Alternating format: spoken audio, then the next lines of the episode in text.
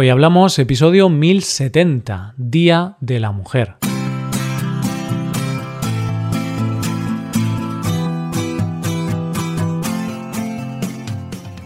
Bienvenido a Hoy Hablamos, el podcast para aprender español cada día.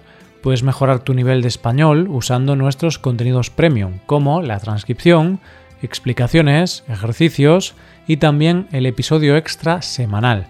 Puedes hacerte suscriptor premium en hoyhablamos.com. Hola amigos y amigas, ¿qué tal? Dice la Constitución española en su artículo 14, los españoles son iguales ante la ley sin que pueda prevalecer discriminación alguna por razón de nacimiento, raza, sexo, religión, opinión o cualquier otra condición o circunstancia personal o social. Eso dice la Constitución, pero hoy vamos a hablar de un día en que las mujeres tienen que seguir saliendo a las calles a luchar para que eso se cumpla. Hoy hablamos del Día de la Mujer.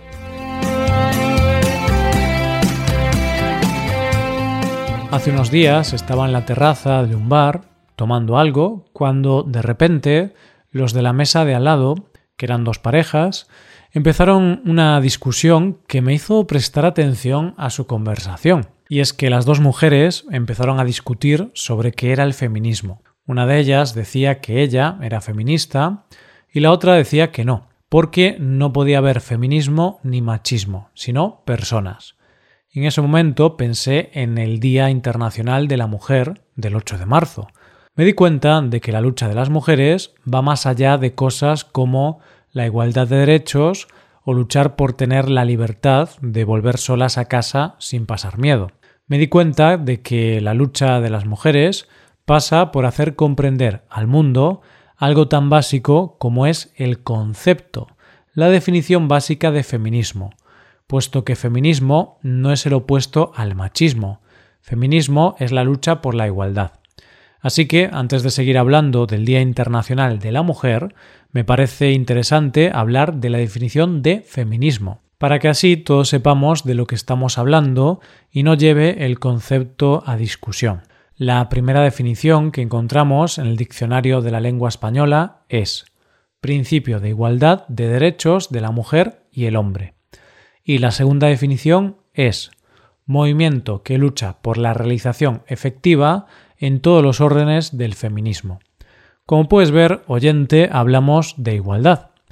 Y ahora empecemos por el principio de todo esto para intentar responder a las preguntas de desde cuándo se celebra este día y por qué el 8 de marzo. Este día se celebra oficialmente desde 1975, cuando fue declarado ya de forma oficial por las Naciones Unidas. Pero la decisión de celebrar este día no es un capricho, nace de una necesidad que viene de muchos años atrás. De hecho, para conocer los hechos que llevaron a que se tuviera que celebrar este día, tenemos que ir mucho más atrás, más concretamente a mediados del siglo XIX y la Revolución Industrial.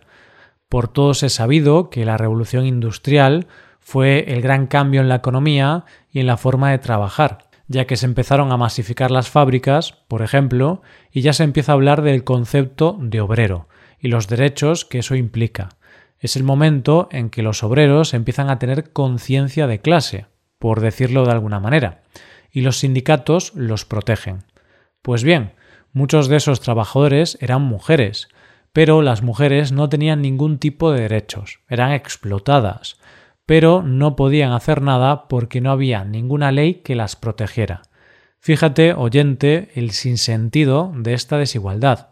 Hombres y mujeres trabajando en la misma fábrica, haciendo el mismo trabajo, pero ellos tenían derechos y ellas no, por el simple hecho de ser mujeres.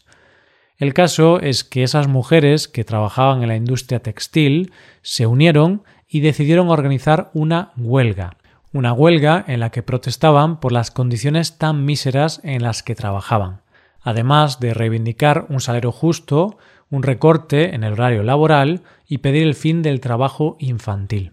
Esa huelga, a la que se unieron miles de mujeres trabajadoras de la industria textil, se celebró un 8 de marzo de 1857, pero en el momento en que intentaron alzar su voz, la policía las detuvo. Y bueno, puede que no consiguieran que las escucharan en ese momento, pero fue el principio. Es más, dos años más tarde consiguieron unirse y formar el primer sindicato de mujeres. Tenemos que irnos unos años más tarde, concretamente 51 años, al 8 de marzo de 1908, cuando otro acto marcará el que se inicie la celebración del Día Internacional de la Mujer.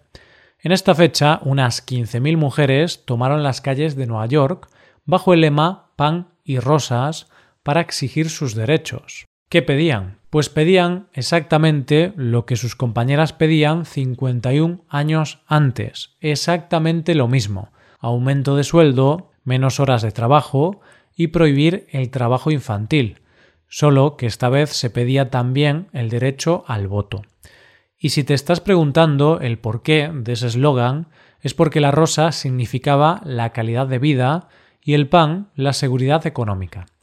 Y esto trajo como consecuencia que las mujeres socialistas del Partido Socialista de los Estados Unidos, y para honrar a las manifestantes que habían salido a la calle un año antes, celebraran el primer Día Nacional de la Mujer en todo Estados Unidos el 28 de febrero de 1909 y se propuso que se celebrara el último domingo de febrero.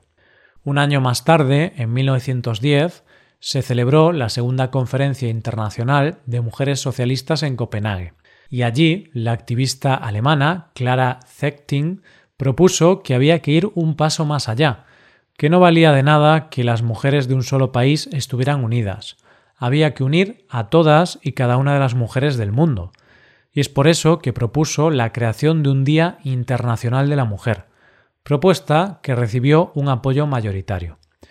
Esto trajo como consecuencia que este día se celebrara al año siguiente en varios países como Dinamarca, Austria o Suiza, y se realizaron mítines donde se exigían los derechos de las mujeres, tales como el derecho a votar, a ocupar cargos públicos, a trabajar, a la formación profesional y a la no discriminación laboral.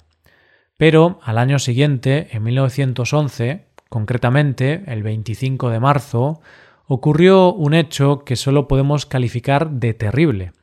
Ese día se produjo un incendio en la fábrica de camisas Triangle Shirtwaist en Nueva York, en el que murieron un total de 123 mujeres, 23 hombres y un total de 70 heridos, la mayoría mujeres. La mayoría de las víctimas eran inmigrantes, principalmente de Europa del Este y de Italia, y con edades que rondaban entre los 23 y los 14 años. No se sabe muy bien cómo se produjo el incidente. Hay varias teorías al respecto, desde una colilla mal apagada a un incendio en un motor, pero la verdad es que eso importa poco. Lo que importa es que esas personas se quedaron atrapadas y sin poder salir porque los responsables de la fábrica mantenían todas las salidas cerradas, tanto puertas como escaleras, para que no pudieran salir, según ellos, para evitar robos. Como no podían huir, muchas de las trabajadoras de la fábrica, ante la desesperación de no poder escapar, saltaron desde las ventanas, saltaron desde octavos, novenos y décimos. Imagínate la desesperación, oyente. Y déjame que aquí haga un pequeño paréntesis para que te cuente una curiosidad en torno al color morado, que como sabes es el símbolo no solo del 8 de marzo, sino de toda la lucha feminista. Sobre el por qué se usa este color hay muchas teorías, pero una de ellas es que parece ser que durante el incendio de la fábrica el humo que salía del edificio era de color morado debido a los tejidos que se usaban en la fabricación de camisas. La siguiente fecha clave para poner el día 8 de marzo sobre la mesa fue que las mujeres rusas, una vez abolida la monarquía, salieron a las calles a protestar un 23 de febrero. Y estarás pensando que he dicho un 23 y no un 8 de marzo. Pero lo cierto es que en realidad es el mismo día, porque los rusos seguían el calendario juliano, y ese día era el 8 según el gregoriano. Sea como sea, y después de muchas luchas, en el año 1975 las Naciones Unidas celebraron por primera vez el Día Internacional de la Mujer el 8 de marzo. aunque en España, por ejemplo, se conmemora desde 1936. ¿Y sigue siendo necesario este día? Me vas a permitir, oyente, que en este episodio haga algo un poco diferente. Y es que en lugar de decirlo yo, lo va a hacer una mujer. Y es que el 8 de marzo, el presentador y cómico Andreu Buenafuente dejó el privilegio de hacer el monólogo inicial de su programa, que siempre hace él, a una mujer, Eva Soriano. Buenafuente dijo Hoy creíamos que debíamos escuchar y aprender, que en mi caso me queda mucho aún. Yo no puedo estar más de acuerdo con Buenafuente. Así que creo que para responder a esta pregunta, lo mejor que puedo hacer es citar una parte de ese monólogo en el que Eva responde a esa pregunta. Voy a citar textualmente algunas partes de ese monólogo y os dejo a todos el enlace en la página de este episodio por si queréis verlo completo. El 8M de este año viene marcado por la pandemia mundial. Las mujeres, siempre que hay una crisis, acabamos más jodidas que el resto. El patriarcado siempre ha querido encajar a la mujer en las medidas de 90-60-90. Pero ahora el canon de la mujer real es otro, 70-22-70. Después de un año de pandemia, el 70% de la cola del paro son mujeres la brecha salarial ha aumentado un 22% y el 70% del personal sanitario contagiado son mujeres. Hay tíos que te dicen que en lugar de llevar las llaves en las manos, no vuelvas sola a casa. ¿Por qué no te quedas tú en casa y no sales de noche? Y así no nos dejamos el sueldo en taxis, que cobramos menos, y no nos quedamos en casa porque tú no sepas ser una persona normal. Por cosas así es necesario este día porque trabajamos el doble, cobramos menos por el mismo trabajo, solo somos el 27,5% en consejos de las empresas, se nos penaliza si queremos ser madres, pero se nos estigmatiza si no queremos serlo. Se nos critica por nuestro físico. Sufrimos más el paro, la brecha salarial y el techo de cristal. Y por buscar esa igualdad hay gente que nos llama feminazis. Y yo, la verdad es que no tengo nada más que añadir. Por cosas como estas, está claro que el feminismo sigue siendo necesario y el feminismo es simplemente la búsqueda de la igualdad. Que no me parece tanto pedir, la verdad. Hasta aquí el episodio de hoy. Y ya sabes, si te gusta este podcast y te gusta el trabajo diario que realizamos, nos ayudaría mucho tu colaboración. Para colaborar con este podcast puedes hacerte suscriptor premium. Los suscriptores premium pueden acceder a la transcripción y ejercicios y explicaciones. Hazte suscriptor premium en hoyhablamos.com. Muchas gracias por escucharnos. Nos vemos en el episodio de mañana. Pasa un buen día. Hasta mañana.